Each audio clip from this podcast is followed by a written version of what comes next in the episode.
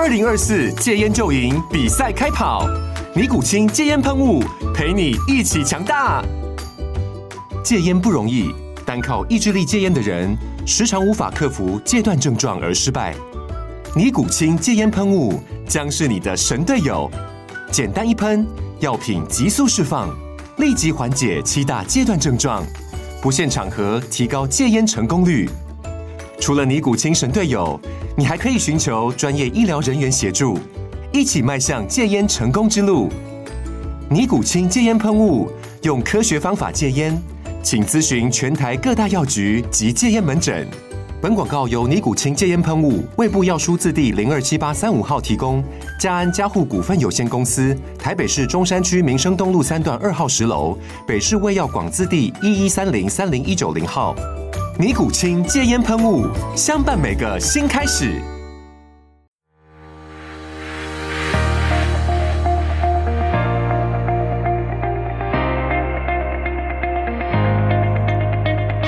大家好，欢迎收听第二季第四集的 SSE 训练漫谈，我是廖教练。先说这一集。节目的形态回到我一个人唱独角戏哦，不好意思，这一集是没有受访者的对谈。不过相信这一集的题材也对许多的听众呢会是非常的实用，因为我们这一次要来谈谈一个做重量训练的感受度。好，先说这个词哦，对我个人来讲，呃，做了六七年的教练。也算是一个蛮新鲜的体验，就是说之前所接触到的一些新学生，有时候在上课的时候啊，譬如说我示范了一个动作，然后要求他，呃，做个先第一组十下，先感受一下，学习一下动作的模式，然后稍微抓一下感觉，顺便让我看一看他的在，顺便让我看一看他在做的过程中，执行的过程中有没有产生任何问题。那有时候学生第一组才十下，才热身，才刚做完。就会跟我说：“教练，那我做这个动作的话，我应该要哪哪个地方有感觉？我应该要是用哪边的肌肉在处理？那有的时候听到这样子的，有时候提到这样子的提问，我自己也是会蛮困惑的。那么偶尔呢，在健身房里面听到会员们或者是教练们。”彼此互相在聊天的时候，也会提到说：“哦，我要用哪个动作练某个肌群？如果你感受度不好的话，哦，也许你可以改成什么样子的方式做什么样子的训练哦，你会比较有感觉，你会比较有感哦。所以今天我们就要来谈论这一个很特殊的词汇哦，只有健身的人或者是想要练健美人才会知道的所谓的感受度。那呃，讲到这三个字之后呢，我个人就会因为我比较喜欢。打破砂锅问到底了，那我就会想要再更深一层的去了解说，当大家在提到感受度这三个字的时候，他们在说的到底是什么意思？你要到你是要感觉什么？你是要正确的发力吗？你是要第一个你想要知道这个动作正确的发力模式，然后是由哪一个肌肉去主导这个动作，或哪一个关节来主导这个动作吗？你是想要嗯练的时候感觉那块肌肉很有力，或很会用力？还是说，你第二个，你是想要说，呃，做完之后，我觉得哪一个我想要练到的肌肉特别的酸痛？哦，当下我所想要训练的部位，不管是某一个特定肌群的好几条肌肉，或者是我想要独立出来训练的单一个肌肉，在练完的当下有非常疲劳的感觉，还是说，你追求的感受度是练完之后隔天？第二天、第三天那种递延性的酸痛，非常酸、非常痛，好像做一些、从事一些生活中的简单的动作，比如说上下楼梯啦、坐马桶啊，或者是说呃练手臂二头肌练太多了之后，连可能抠个鼻孔、把手拉起来靠近脸都有困难的这种酸痛程度，哦，要一定要练到这样子的疲劳酸痛，才会觉得说哦，我有累到，我有练到，我也有感觉。哦，你答案是？以上三个哪一个呢？还是以上皆是，或者你是以上皆非？哦，之所以会提到这么细的原因，是因为如果我们把感受度细分，你会发现上面所讲到的这三个情况呢，其实每一个背后它所隐含的一些生理意义都不太一样。哦，这个是第一个，就是说你到底是要感受什么？当我们在谈论感受度的时候，那个感受度到底应该要怎么被形容，怎么被明确的？定义哦，这件事情。那么第二个该问的问题就是说，当我们在谈论感受度的时候，为什么我们要去追求感受度？好的感受度，你想要，你想要借由感好的感受度所得到的效果会是什么？你是想要让你希望有感的那块肌肉练的效果更好吗？而这个效果是它的代表的意义是什么？它是会那块肌肉会变得比较粗厚，变得比较结实，变得比较壮，外观看起来明显有增大，还是说你希望呃，你有感受度的那个肌群变得比较有力？或者比较能够维持你的姿态，或者是比较能够在运动的过程中帮助你的动作输出有好的品质，或或者是说，你希望借由有感的这个感受度好的这个呃回馈呢，让自己安心，觉得说，因为我有感觉，所以这个训练方法一定是有效。那我如果没有感的话，这就代表训练无效。啊，这是一些我们要去深层思考的问题。哦，如果是如果我们做出了这样子的推论的话，等一下我们再来谈谈论到底是不是呃这样子是理想的。哦，但是如果你做出无感就一定是无效训练的话，哦，也许就会有一点呃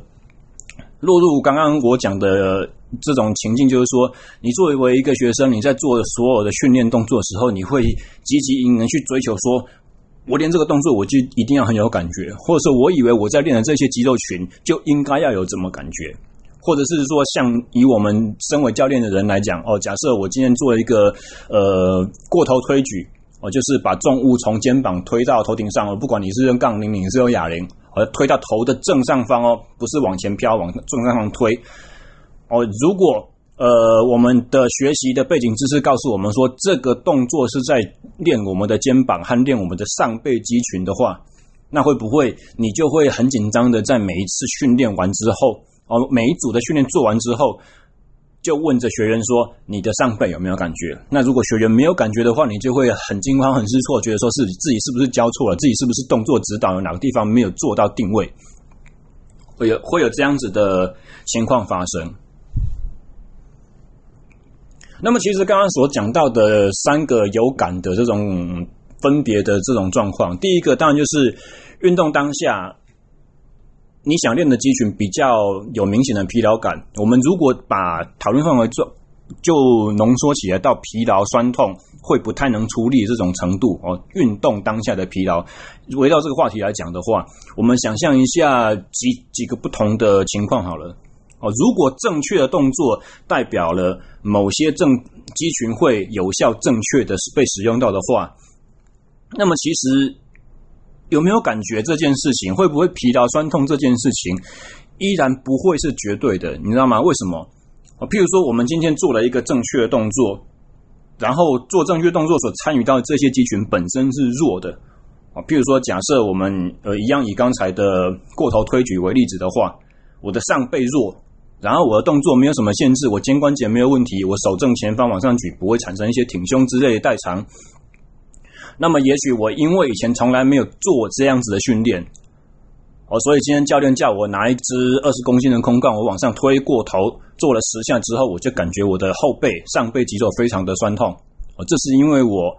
第一个动作正确，第二个我的上背肌群太弱了。哦，所以参与到。收缩稳定肩胛，把肩把手臂往正上方推的这些肌肉群呢，它就会感觉到疲劳，它就酸痛，它就会有感。啊，这个是因为你的肌肉本身弱，所以它容易疲劳，它容易让你有感觉。但是你想想看，今天我如果是呃一位奥林匹克举重选手，呃，他进到健身房里面，我们叫他说一样，把一支杠铃往头上推个二十下、三十下，他可能才刚开始热身而已。对于他来讲的话，他的动作正确，加上他的肌肉力量够强，哦，那二三十下他可能就是有一点出汗，有一点热，感觉我刚好热身做完而已。他不一定就会觉得说他的上背有疲劳、有酸痛。那我们如果让他用一个比较大范围的动作，譬如说我们刚刚讲的是过头上推而已嘛。如果我们让他做成是一个比较从膝盖以下一口气把杠铃提起来过头推举这个动作。哦，这个在辅助训练动作里面的分类叫做所谓的 muscle clean，呃，muscle snatch，不好意思讲错了，哦，一把过头动作叫做 snatch，哦，抓举的动作。muscle snatch 的意思就是说，我从膝下正常我会发力的位置往上拉，但是在呃高过颈部之后到最上面的这一段，我是有参与了一些手臂推的力量。哦，如果我今天让一位举重选手做 muscle snatch，一手一口气做二十下的话，那他也许一样会感觉到他的上背肌群的酸痛或疲劳或。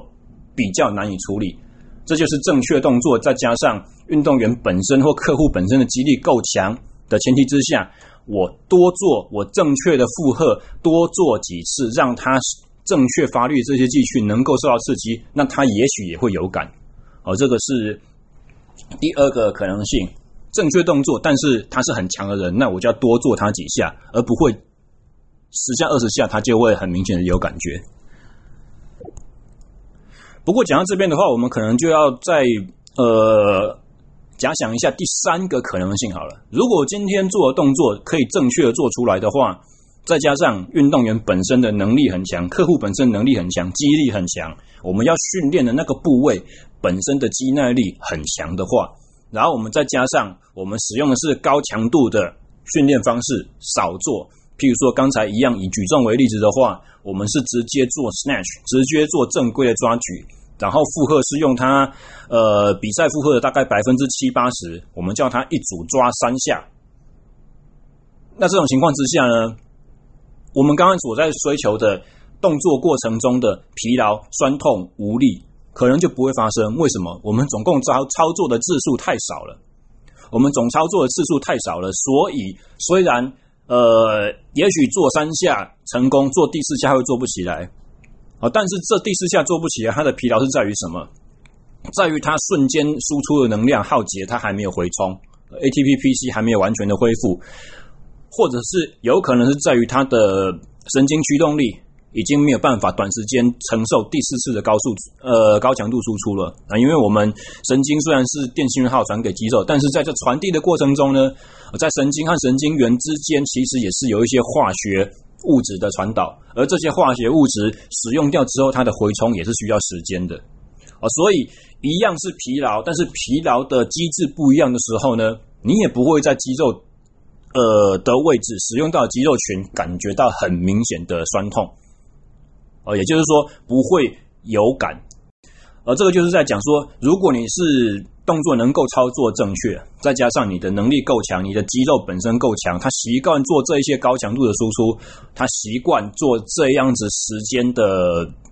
持续收缩，那我们我我们再加上第三个条件，你是高强度少量的负荷给下去的时候，一样很难去呃真的有效的让肌肉会有感。哦所以，我们在这边就举了几个例子，就是说，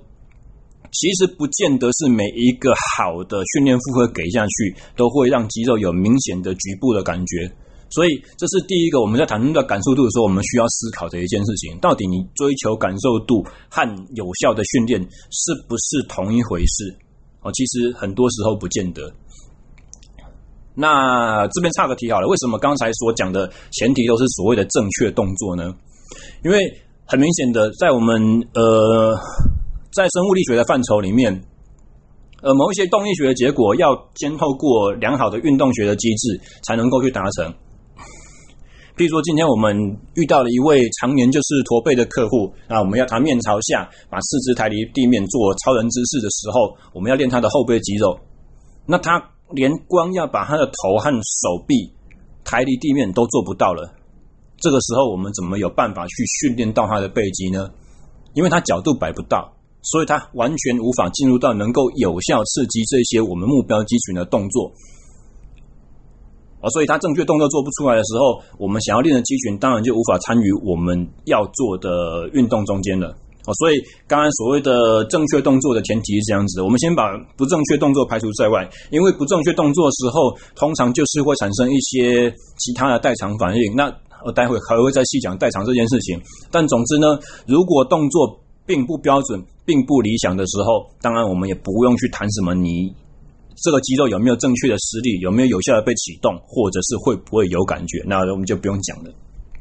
啊。但是回到刚刚我讲的一个情境啊，新手的教学，教练教一个动作，今天是一个新动作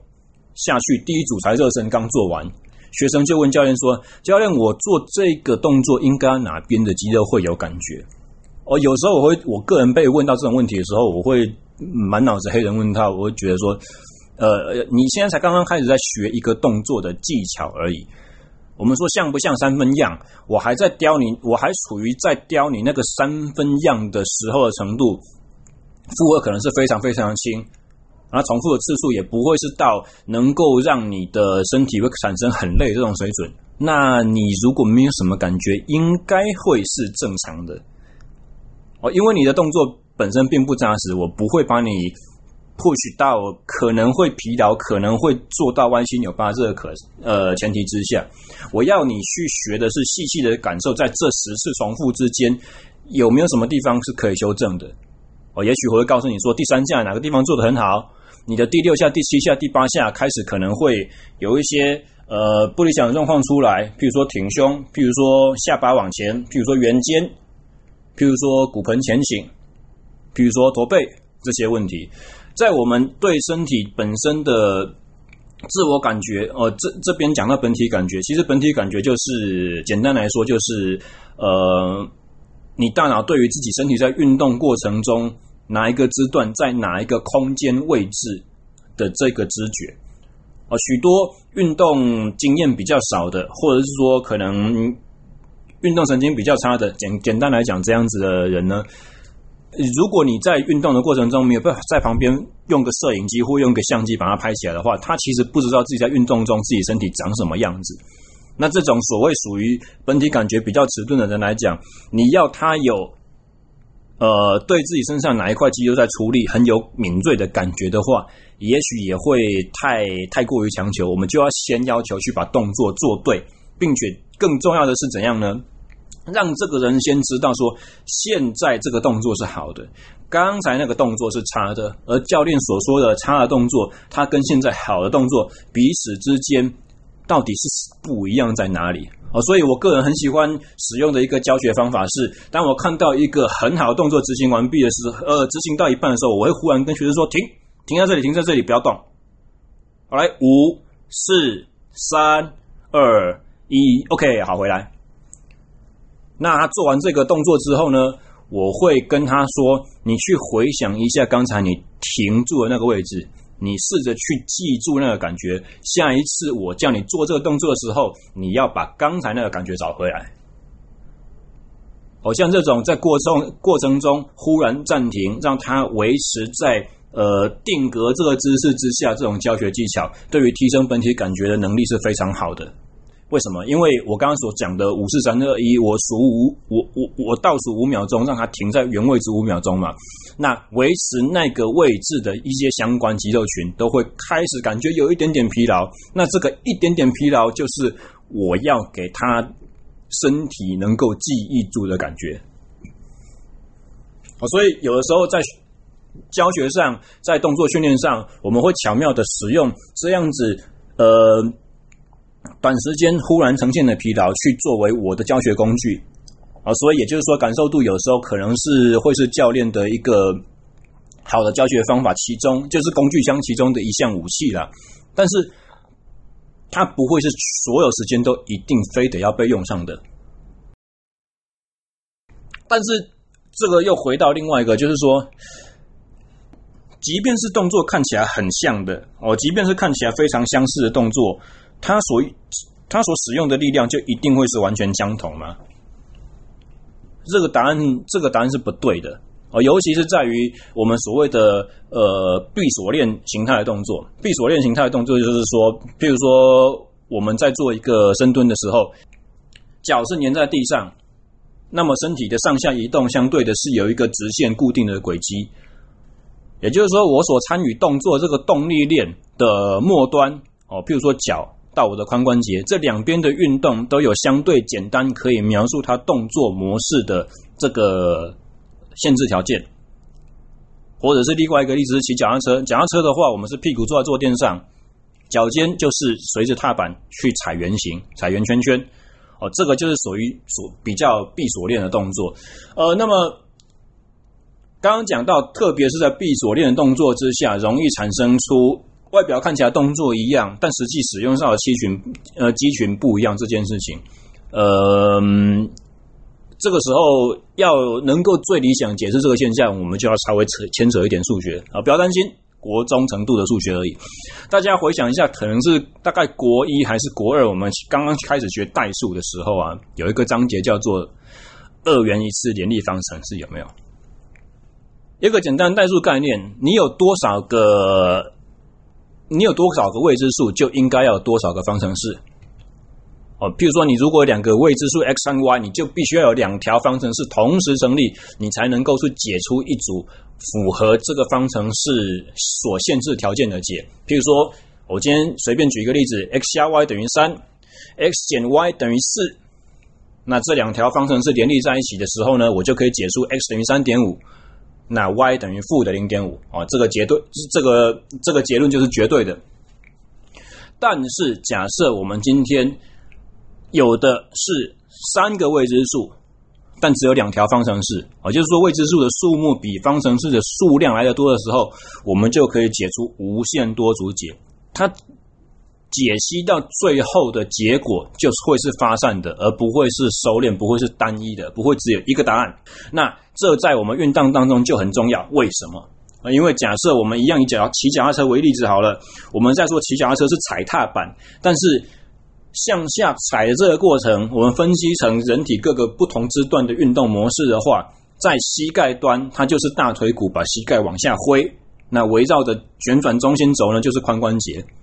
而这个大腿骨往下挥、往后推蹬的这个动作叫做髋伸展。那我们想象一下，大腿往后挥的时候，我所需要参与这个动作的肌肉有哪一些？臀大肌啊，大腿后侧肌群、腿后腱，我们所谓的 hamstring 肌群。那 hamstring 最主要又可以分成三条：股二头肌、半腱肌、半膜肌。哦，所以你看，总共有四条肌肉参与的一个动作，总共有四个未知的力量在主导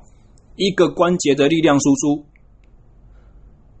总共有四个未知数，但是我们只有一条方程式在描述这个髋关节的运动，呃，运动过程。这就是变成什么？就是变成无限多组解啊！刚才所我们所讲到的 x 加 y 等于三，x 减 y 等于负四的这个例子就不再成立了，因为我们有更多的未知数，我们增加了一个 z 出来了，x 加 y 加 z 等于三，x 减 y 加 z 等于四。哇！那这个东西怎么解？你就只能把两条方程式相加，把 y 消掉，那我就会得出一个 x 加 y，呃，x 加 z。等于三点五的结论，那我们可以从这个东西去解出 y 等于负零点五嘛？可是 x 加 z 等于三点五，那到底这个三点五谁要分给分多少就不知道了。你就可以有无限多个变化，你可以 x 等于三，z 等于零点五，你可以 x 等于一点五，z 等于二，以此类推，无限多个可能性组合不完。那在生物体在人体来的运动来讲，这有什么好处呢？这个好处的意思就是说，我可以代偿啊。很多时候大家会把代偿想成是一件很糟糕的事情。可是你想想看，今今天譬如说哦，我的臀大肌撕裂伤了，我还是要走路，我还是要从椅子上面站起来，我还是要爬楼梯，我还是要上下床，我还是要洗澡，我要跨进浴缸，怎么办？我不可能因为一条肌肉受伤，我就整个人变残废啊！我还是要能够动，所以这个时候原本由臀大肌负责做的事情呢，就会由背肌来做一点，就会有 hamstring 来帮他做一点点。哦，这种时候，呃，基本上代偿的意思就是让我们人体在机能受阻碍的时候，还可以持续活动下去的最重要的一个原因。哦，也就是说，呃，人的全身上下有六百多六六百五十几条骨骼肌哦，随意肌这可以控制我们人体自由运动的这些肌肉，但是我们只有两百零六块骨头，我们只有两百多个关节，为什么要有这么多肌肉来创造出这个余裕呢？这个叫做 redundancy 余裕度，或者是说呃 degree of freedom 哦，自由度，诶，不对，自由度讲的应该是关节的运动学呃活动能力讲，搞错了，redundancy。为什么我们要这么 脱裤子放屁，设计更更复杂的系统出来。哦，如果我们一个关节只做一件事情，我就可以只用一条肌肉去主导嘛？我为什么要主动肌？我为什么要拮抗肌？为什么要协同肌？其实有一部分重点就是在于说，生物体希望能够有代偿模式，才能让它有更多条路可以走，更多种方法可以活命。哦，譬如说，假设我们今天有一个膝下截肢的运动员，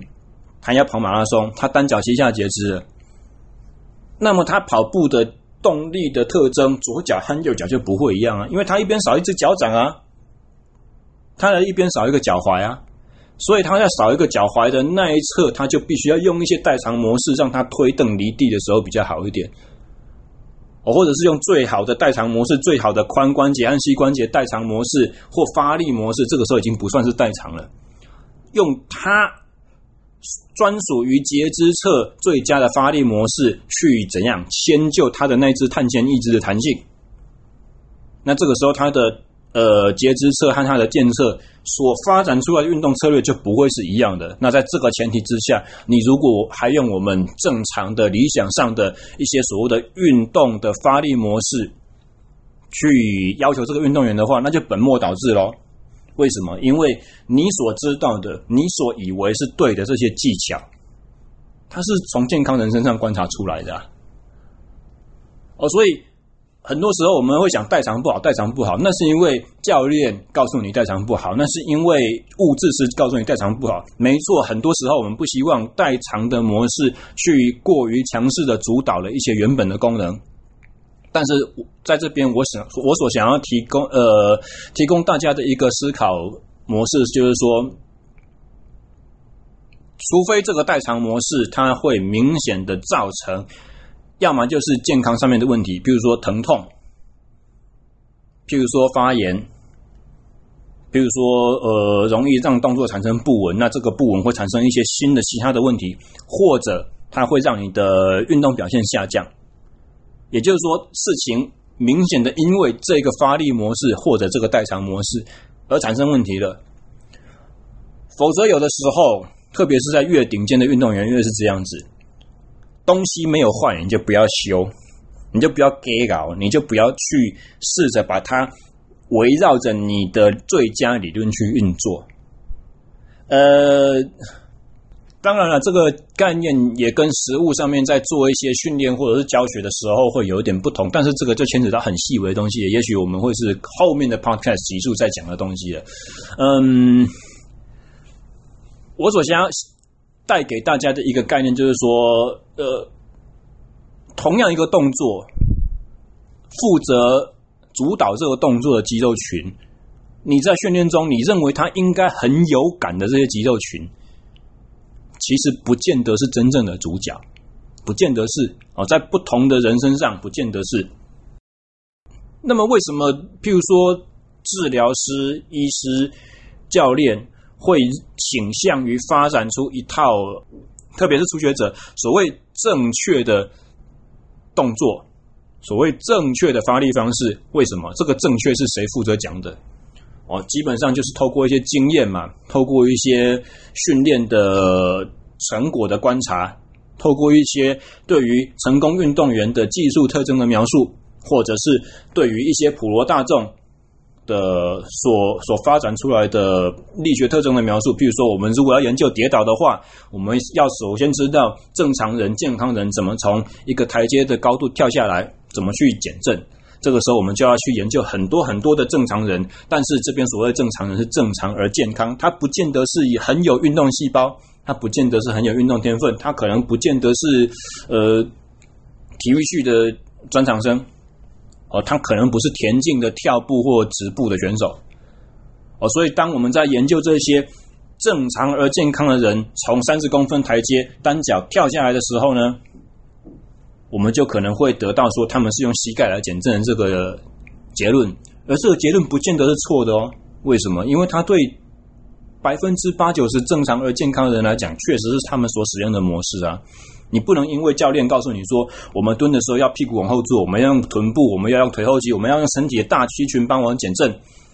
那这个时候你就说他膝主导的动作模式是是错的。不能这样讲，或者是我们换举另外一个极端的例子好了，阿尔卑斯山下坡的那个曲道滑雪，那个 Alpine Skiing。曲道滑雪选手在经过一些过弯的时候，在经过一些雪堆的高低起伏或不同的密度的时候，他们所发展出来的减震模式也是利用股四头肌，也是透过膝盖啊。那这个时候，你如果再去说啊，因为你膝主导动作模式导致你膝盖容易受伤，那么对这一群顶尖选手来讲也是不对的。你必须要先符合哦。科学是借由观察而得来，而理论的发展是怎样？透过一些已知的正确的东西，我们去推敲一些听起来很有道理的规则。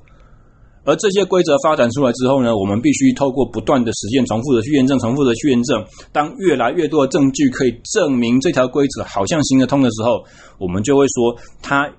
更有可能是成为真理。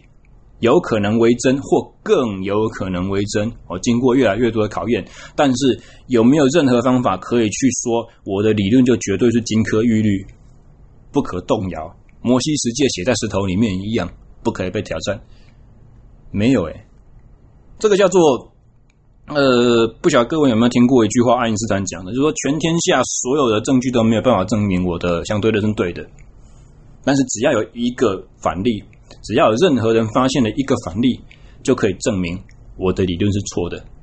好，这个是逻辑学的一个基本概念嘛。我们唯一知道为真的是什么？一些很基基本的条件啊。呃，若 P 可则 Q 的这个推演跟什么东西是等价的？若非 Q 则非 P 嘛。我如果今天下雨，那我就一定会带伞。所以，如果你今天看见我没有带伞的话，今天一定没有下雨。啊，就是这么这么简单的论述。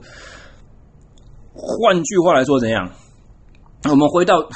扯那么多，又扯代数，又扯逻辑学，一大堆有的没有的。为什么这一集会讲到这些东西呢？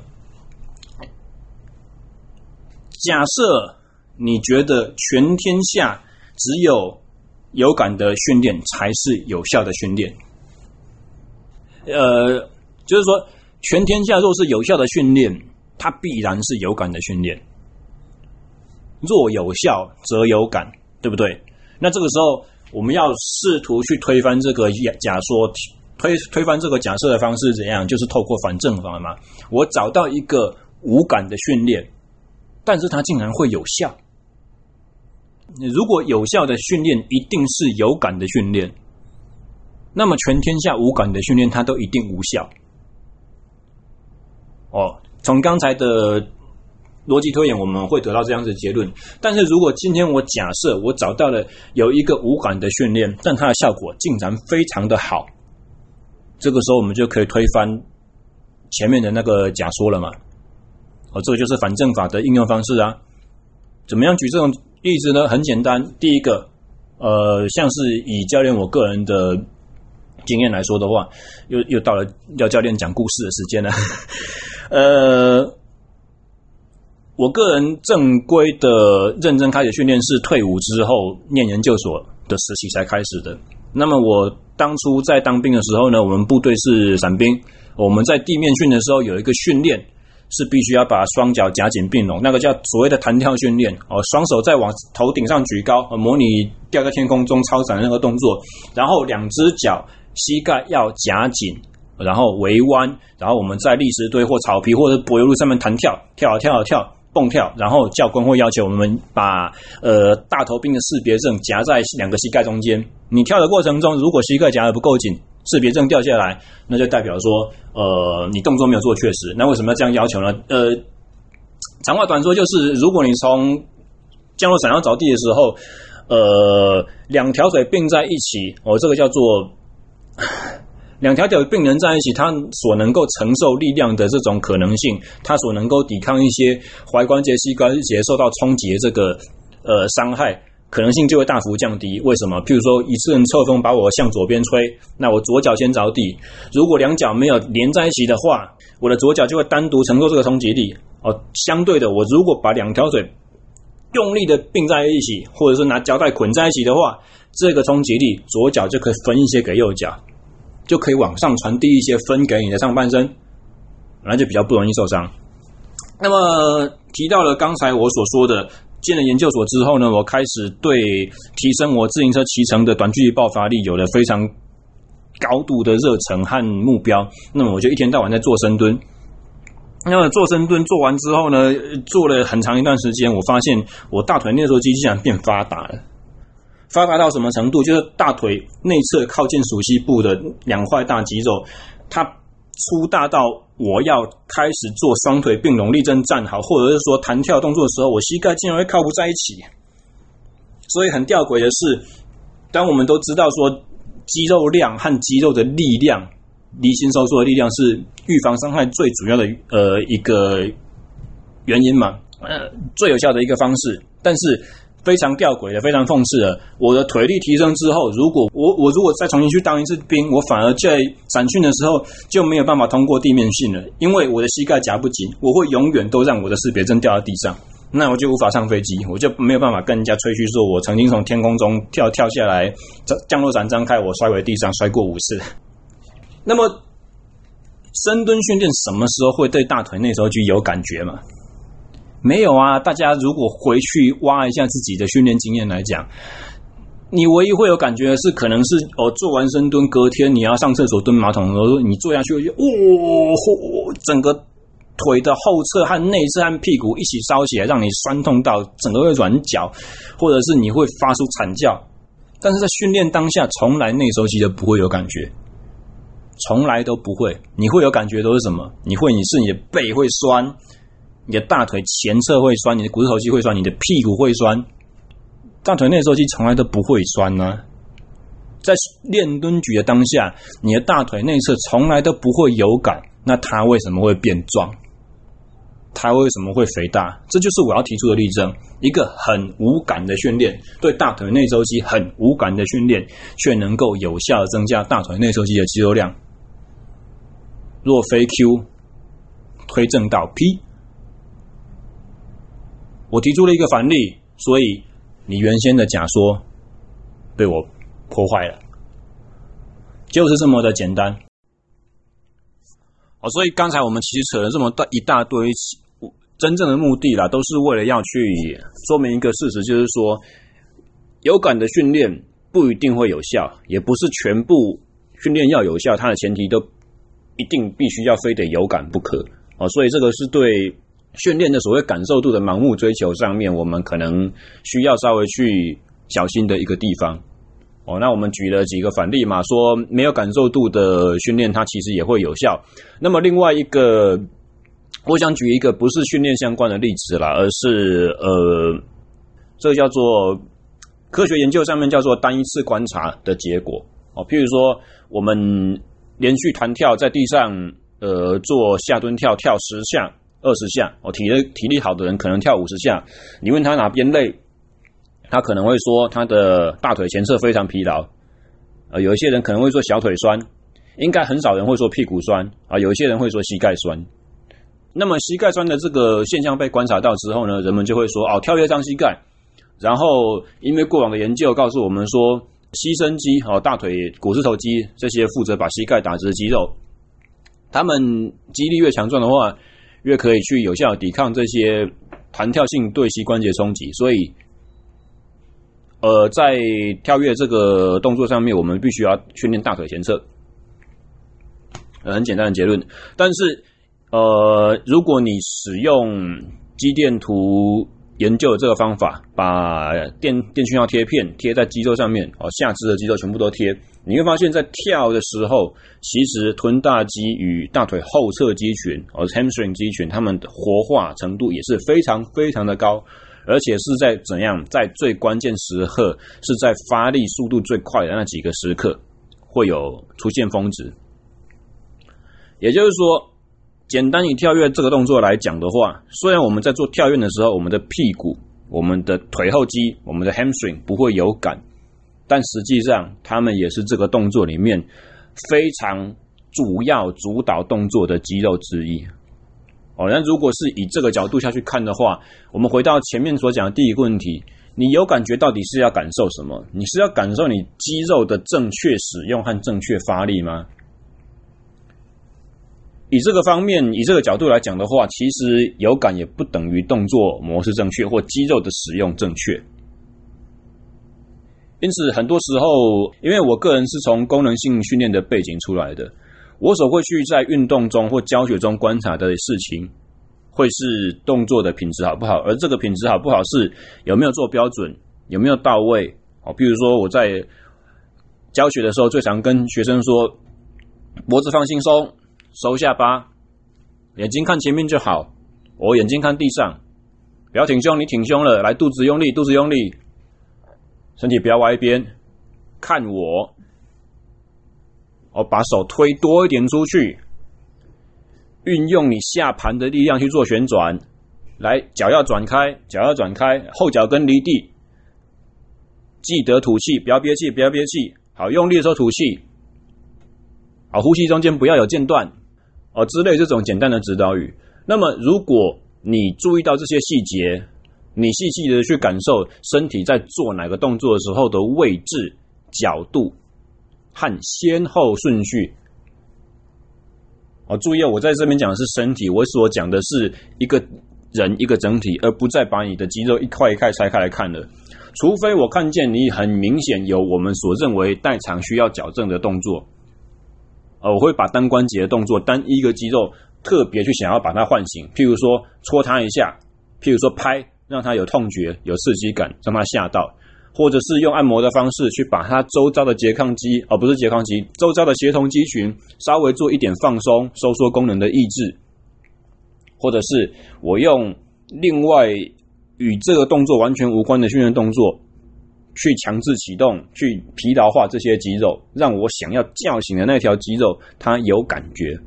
否则的话，基本上我不会在我的训练当中特别强调，诶，这个动作是在训练什么肌群，这个动作是在训练什么肌群，你应该有什么感觉，你应该有什么感觉，你有这个感觉那个感觉，并不会。打个比方，像是我最近有一个新收到的一位学生，他喜欢打巴西柔术，那因为巴柔在。基本上就是类似柔道的擒技，哈，所有的技术都是在地上翻滚、学习擒拿、制压对手，哦，取得控制，利用身体的杠杆原理，利用重量，利用呃机械效益去寻求制服对手，哦的一种武术。所以巴西柔术所最需要的身体素质就是躯干的旋转。滚动啊，地上在地上滚动这种很直觉的身体、很原始的活动模式，所以我在帮他上课的内容的时候，几乎全部都是滚动或者是旋转类型的东西。那在上课从来没有任何一个时候他会跟我说：“诶，我这边很有感觉，我这边很有很有感觉。”而是怎样？就是很难很难哇，好喘哦！怎么会这样子？感觉好像又没有做什么，为什么这么难？然后回去他会跟他的朋友说。哎，上小校的课，其实上课的时候不觉得怎样，回家都超爆累的，都很好睡。所以你看，对于一个客户他的需求，你会需要提出不同的方式来去做教学。那会让学生呃特定部位有感的训练，我会做，不要求学生特别感觉到身体上哪个部位，而是以。动作的觉知，以本体感觉，以自己目前身体的姿态为主要感受目标的训练，我也会做。那么，像是譬如刚才所提的骑脚踏车的话呢，我个人呐、啊，我个人私心的偏见，我的见解是，你的臀部的驱动力量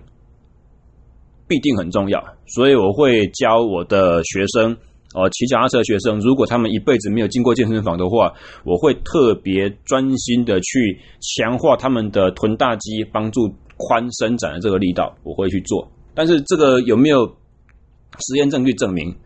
哦，事实上，我自己个人的硕士论文，我是学做那个肌电图哦，脚踏车的高速踩踏，确实在不同的脚踏车选手里头，哦，冲刺型和耐力型选手，他们在平常骑乘的时候。他们腿部的肌肉协同模式就会有产生差别哦，有这样子差别是没有错，但实际上到底哪一个策略是比较好，我没有肯定答案，因为我没有实验介入，我没有训练前和训练后的东西可以观察，可以来支持我刚刚所讲的假设臀大肌有使用的那个会比较好的这种理论。哦，理论的发展是这样子的，就是呃，根据过往的已已知已成熟的理论，我组合出了一个新的，听起来好像很有道理的东西。那这个东西听起来好像很有道理，我们就要用很多很多的实验去验证。验证的过程是怎样？其实我们是在试图找一个反例。验证它的过程是在试图找出刚刚我们所讲的全天下只要有一个。反例就可以证明我的理论是错的。我们在找这件事情，那如果我们找了很久很久很久，找了很多次很多次很多次，还是找不到反例的话呢？那么就代表我这个理论越经得起考验，那么它越经得起考验，就越有可能是为真。但是我们永远没有办法去证明它真正是对的。就像呃，譬如说，我现在以为我在录 podcast 啊，我以为我的 podcast 很红，在运动圈。在有健身爱好的族群是非常多人收听，但是这是我个人的感觉，我我个人的想法，也有某种可能性是怎么样呢？就是其实我是被关在精神病院里面，我目前没有我我的面前没有手机可以录我的声音，其实我是对着一个呃有。一一一整面白墙，然后防冲撞的那种泡棉材质，怕怕你去一头撞死在墙壁上的那种白墙，有可能，很有可能，我是缩在角落里面，这一切全部都是我的妄想。我是缩在角落里面，对着一个角落说，一切都不是真的，一切都不是真的，一切都不是真的。世界上唯一真正的一件事情，就是我思故我在，因为我有在思考，我想出了这么大一堆东西，所以我的存在是我可以确定的事情。哦，所以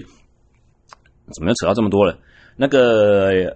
呃，理论的发展啊，要大家要能够知道，像是比如说回到刚才我我所相信踩踩脚踏车必须要有哪一些大肌群参与，但是因为我相信它为真，所以我会去这样子教。但是你要知道自己不会是永远不可以被击溃的，它有一天有可能会被人家推翻。那当如果被人家推翻的时候，你就要用敞开的心胸去接纳新的这个方法出来。我不是说所有的东西都，所有的训练理论，所有的科学的讲法，所有的科学理论都都像呃，我们刚才所讲过的摩西十诫一样，刻在石头里面不可改变的啊。事实上，科学的演进就是新的理论不断的把旧的科学理论去推翻或修正哦，这样子的一个过程。那一直讲脚踏车，一直讲蹲举这些这些闭锁链的例子哦。开放链、开放型动力链的训练上面就比较不会有出现，就是说，我我们刚才所讲的很多种、很多种不同解这个问题。呃，开放链的动作控制策略通常就比较倾向于单一。譬如说，我再举一个例子啊，我如果教举重的话，初学者我教举重，我都会先先让他做一个硬举，好，传统式硬举窄腿的，然后杠子贴着大腿起来，站好之后呢，我会叫他说还垫脚尖。好，垫脚尖垫起来之后，再耸肩耸一次。啊，这个是以前我们在体育大学，我们请陆上系的学弟来教我们举重的时候，哦，他的教法。因为大概是在五六年前呢，我刚开始出来当教练的时候，举重衍生的相关训练动作也也一时之间爆红，我大家都急着学。啊，当时我好像几个学弟就想说，啊，既然都要学，我们干嘛去外面上研习课？我们学校就有举重队啊，我们就跟最强的学。我们就跟举重队学，那那时候他就这样教。那为什么要硬举垫步耸肩呢？啊，其实这个还加上另外一个条件，就是耸肩完之后，你要定在那边停两秒，不可以倒。你不可以往前扑，你不可以往后仰，你要维持在这个平衡位置。这个就是什么？就是所谓的开放式动力链的动作。啊，我的人的上面是没有任何东西可以去固定我的，不像我坐在脚踏车侧坐垫上，屁股就不能移动，我的人身体会晃。我的头可以往前摆，往后仰，我的杠子必须要用手自己维持平衡，叼在手中。全身上下只有一个地方是不会改变的，是有明确的机械 mechanical joint 去规范，就是我的脚尖跟地面。啊，如果是这样子的话，我要维持平衡的唯一一个选条件，我要维持静平衡的唯一一个条件，就是我的身体重心一定在我的脚趾上面，一定在我脚趾上方，一定是在我前脚掌上方。那为什么要这样教？因为举重全部都是向上的一个过程，我们要非常强调向上的过程，所以我不希望之后往后延伸到后面更有速度、更有爆发力的动作的时候，你是把杠子向前面荡出去、甩出去、敲出去、撞出去的这种模式。我们是要由快由慢到快，顺畅的往上往垂直正上方过去，才比较第一个是最省力、最节省你的力量；第二个最不容易造成什么接杠失败啊，因为你杠子如果有往前或往后一点的话，你在不管是你锁骨的位置，或是过头 snatch 一口气往上撑起来的时候呢，就比较容易失手。好，所以这个这就是开放式动力链，它的教法就很简单，你就不需要特别去强调说，哦，你这边要怎么用力，那边要怎么用力，你哪哪个肌肉怎么用，不用，你就说。垫步耸肩，停两秒。好了呢，这种教法就有点像我刚刚所说的，来停在这个位置很好，你这个动作超漂亮的，你维持在这边五四三二一，好起来的这种教法，哦，就会有一点点类似。好，今天阿鸭在讲了很多东西了，因为相信又一个小时超过了，我砸到，其实这个。题目不好讨论，我这很繁杂，我砸到我中间必须要前前后后停，稍微停顿一下，重新思考好几遍。哦，其实真的要讨论下去的话，还有许许多多非常精彩、非常至少在我个人看起来非常可口的内容，可以去相加论述。譬如说，呃，刚刚所讲到的，呃，redundancy，呃，这么高的情况之下。如何要去决定一个好的控制策略，或者是说我们在做生物力学实验的时候，怎么样去求到？我们在做模型模拟的时候，我们怎么样去求到？怎么去计算出来我们想要知道的哪一条肌肉用多少的这这个事情？哦，它会有额外的一些限制啊，限制条件下去。哦，不过可能真的就超出这个 podcast 的范畴太远了。因此，在这边我所想要提出的一个最后的总结，就是说，感受度这件事情啊，首先你要知道说你在做训练的时候，你到底要感受什么。然后还有第二个，就是你要能够知道说，其实不见得是要有感的训练才非得要有感才能有效不可，而这不是一个绝对成立的条件，要知道哦。所以当还有，也许就是第三个，就是我刚才并没有很明确说明到的，尤其是当你是新手的时候，哦，动作学习的过程，动作学习技术形成的这个过程里面，其实我们人的神经控制啊，它会比较倾向于是从过度的，譬如说主动肌和拮抗肌一起收缩，比较过度的，比较过度的活化。来先完成一件事情，所以刚开始学的时候，你的技术都是不标准的。我们所能够给你就是一些运动学的限制。哦，头要看哪边，眼睛要盯着哪里，要挺胸还是不要挺胸，要不要肩膀往后，手要手掌心要不要往外翻，肚子绷紧，呃，尾椎骨收起来。之类这种指导语，利用外加的外加呃重心往前一点，重心往后一点，脚踩大步一点，好，脚跟转进来之类这种外加的运动学条件去来限制你，希望你身体最终能够倾向于就是发展最佳理论哦，最佳的控制模式。所以刚开始的时候呢，你的肌收缩是不成熟的，你的肌肉发展呃，你的肌肉在控制这个动作的时候，一定也不会是最好的模式。我在这个前提之下的话。其实新手、初学者或者是正在调整动作的过程中，也可以不要太过于龟毛，说我到底有哪些肌肉有感觉？不需要，因为现在的感觉也是错的，也不会是最好的，不会是最适合你的。我这这集的节目为什么会取成这个名字？就是因为。前几年不是有一个号称可以提呃提升改善末梢血液循环的那个营养食品的广告？那个广告是一个小女生在骑脚踏车、骑三轮车，骑一骑骑到她阿嬷坐坐在客厅的沙发上，她就前轮就撞到她阿嬷脚趾头，然后她阿嬷也睡着了，就一动也不动这样子啊。然后小女生就哭起来，阿嬷就被她哭声吵醒，就说：“你干嘛？我是睡着了。”然后那个小女孩就泪眼婆娑的望向她阿嬷说。那你怎么没感觉？呃，对于训练的感受度哦，太太过盲目的追求，有的时候我会觉得，我们作为教练的看着学员好像也是这样子，脑袋里面很笨的问学生说：“哇，你怎么没感觉？”但是，综合今今天这一集